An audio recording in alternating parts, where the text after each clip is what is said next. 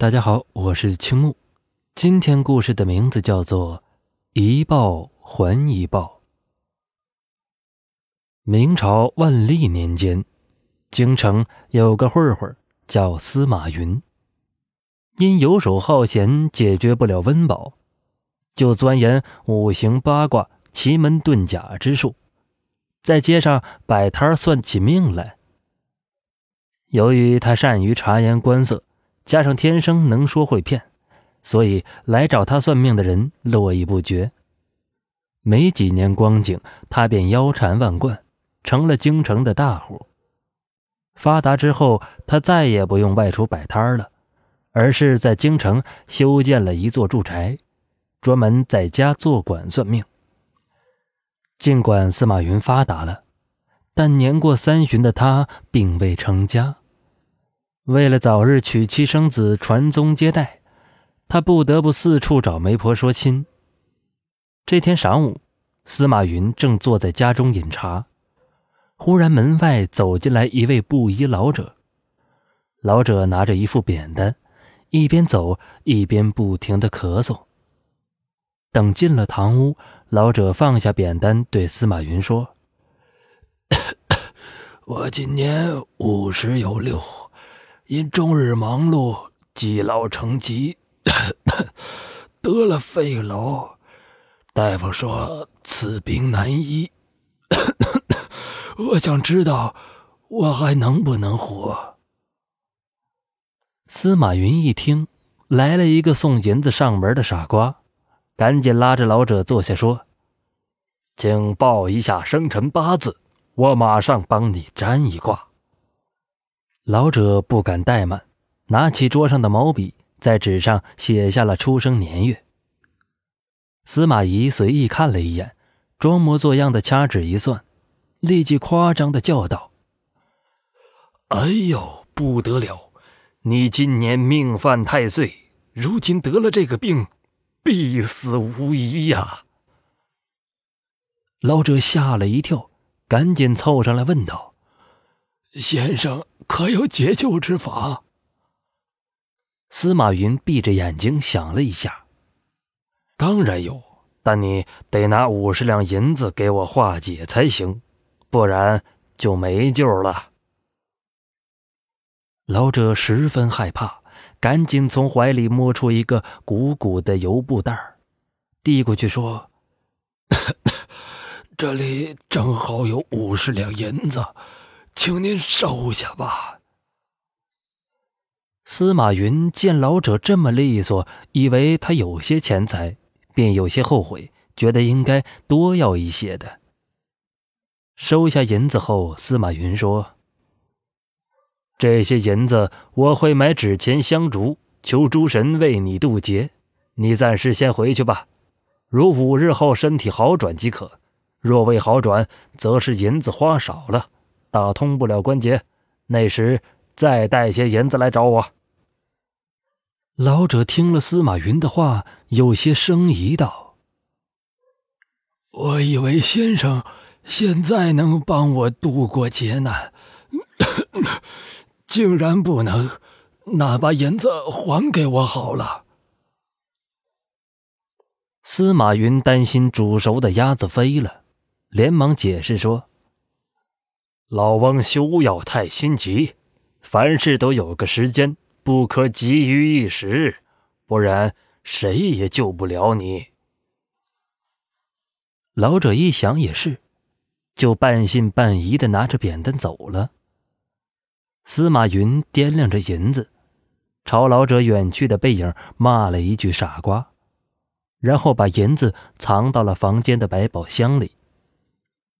转眼五日过去了，那个布衣老者又来了。他一进门就拿出一大包银子，说：“先生，快救我！我咳的受不了了。”说完，就张开嘴巴，不停的咳嗽起来，只咳得面红耳赤，口水四溅。司马云连忙上前接过银子，拍着老者的肩膀，眉开眼笑道：“啊，你放心，才可通神，有了这些银子，我一定会帮你度过劫难。老者点了点头，对司马云满是信任。转眼又过了几日，这天，司马云坐在家中打盹儿，他迷迷糊糊刚睡着，忽然耳朵被人掐得生疼，他睁开眼睛一看，是那个布衣老者。老者气势汹汹地说：“快把银子还给我，你这个骗子！”司马云觉得奇怪，睁大眼睛说：“你得病送银子来让我帮你渡劫，怎么能说我骗你呢？”老者气愤地说：“我的病已经好了，我没有得肺痨，快把银子退给我。”司马云赶紧问：“谁说你没得肺痨？怎么好的？”布衣老者说：“我咳嗽了九日，今日不咳了。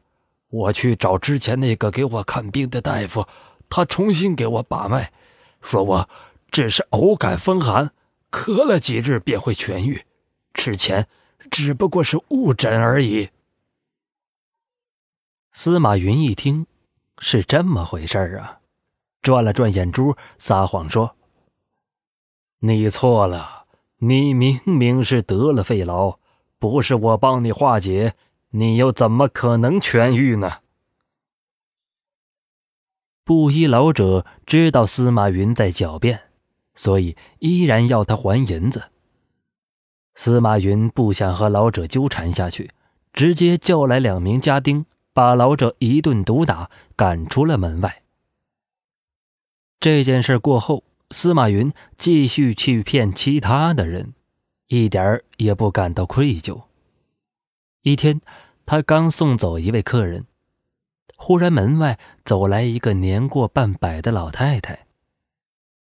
老太太一坐下，还没开口，就先叹了一口气，说：“哎，老身今年五十有一，膝下一女年方二八。”尚未许配人家。两年前，我托了好多媒人牵线，无奈老是高不成低不就，最后没办法，只好来找您测算一下，看他什么时候能找到婆家。说着，报上了生辰八字。司马云一听，老太太的女儿在找婆家。而自己正好没娶妻，这不是天上掉下的缘分吗？他本想向老太太说出心意，但又担心那个姑娘不够端庄，忙向老太太打听她女儿的长相。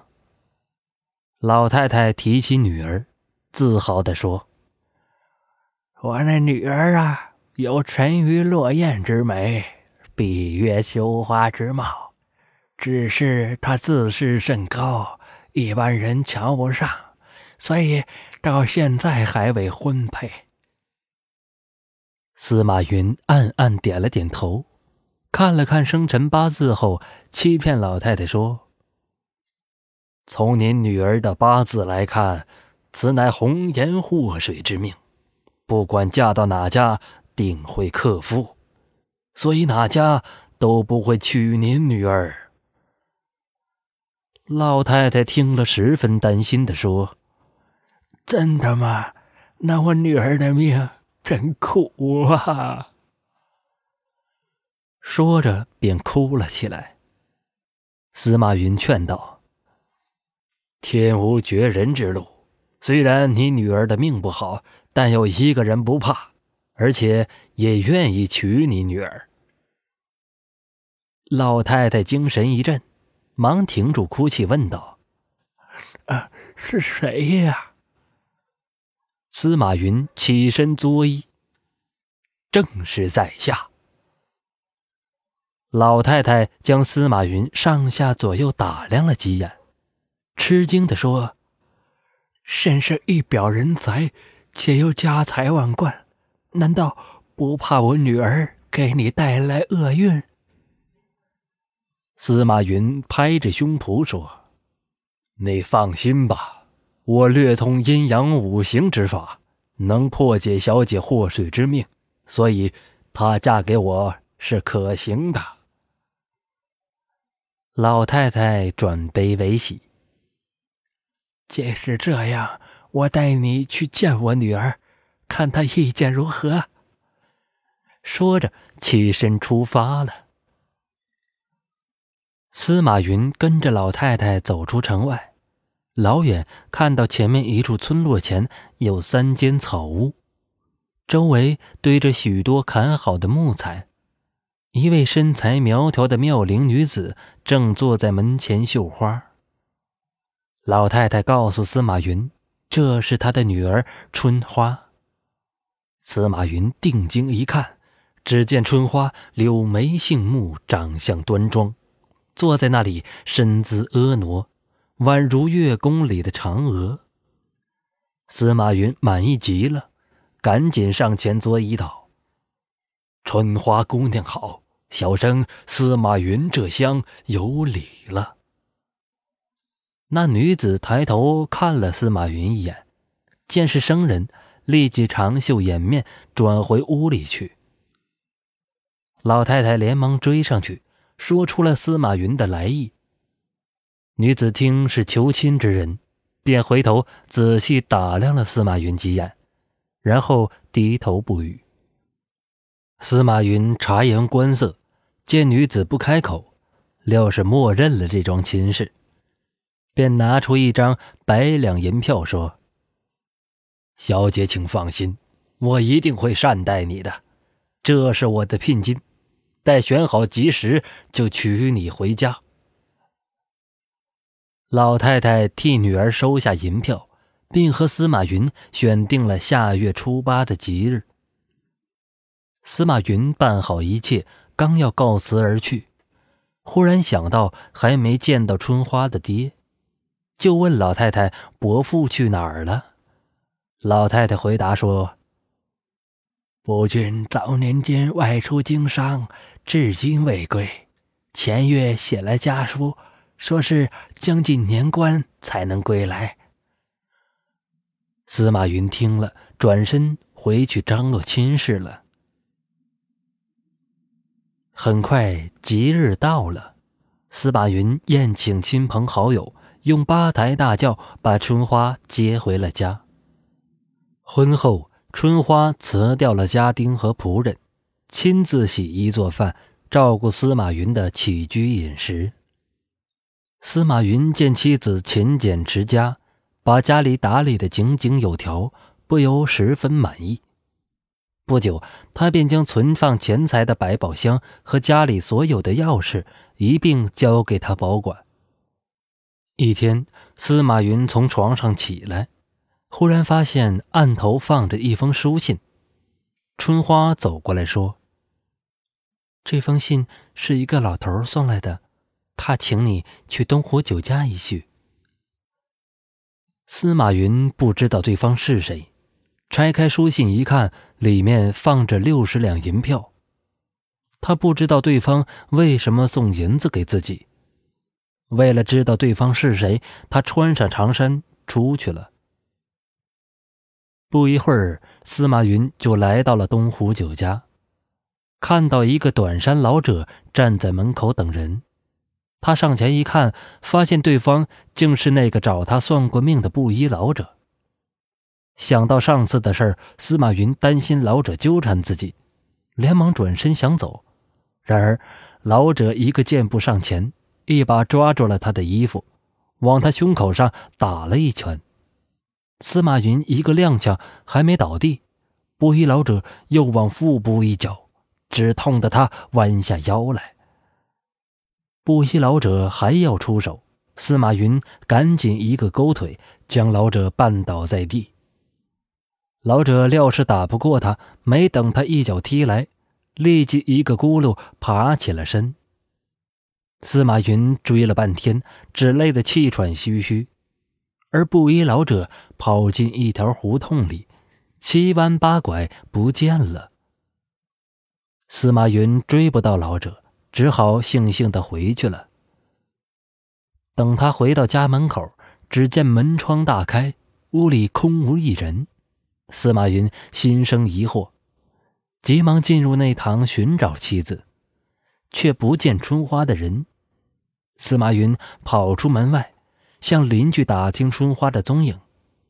邻居回答说：“刚才看到春花带着一个布包，雇了一辆马车出了门。”司马云暗叫不好，赶紧跑回房间查看床底下的百宝箱，却见箱盖大开，里面的金银细软全都不翼而飞。司马云震惊不已，猜到春花拿了自己的钱财回娘家了。赶紧出门叫了一辆马车追了去。到了城外村落，司马云下了马车，跑到那三间草屋前一看，只见门窗紧闭，周围空无一人。司马云推开门进去，看到堂前的桌上放着一封书信。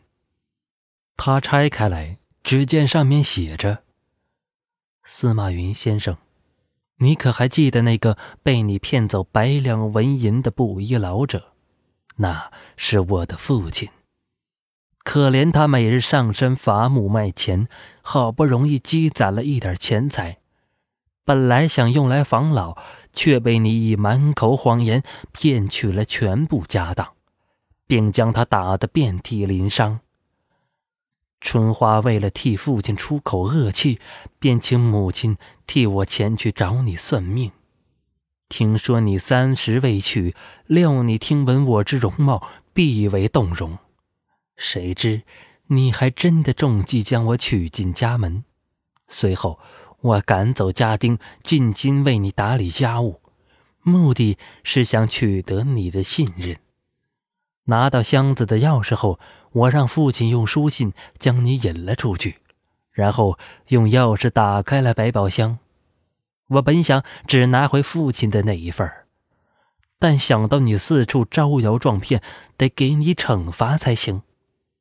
于是拿走了你百宝箱的所有金银。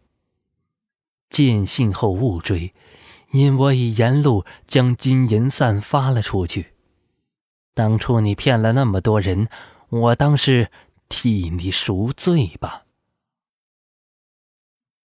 司马云看完信，结合春花家中堆满木材的情景，这才知道布衣老者是卖柴的。想到自己的多年积累全被春花拿走了，不由痛恨不已，同时又十分悔恨当初不该讹骗布衣老者，不然。就不会有今天的恶果了。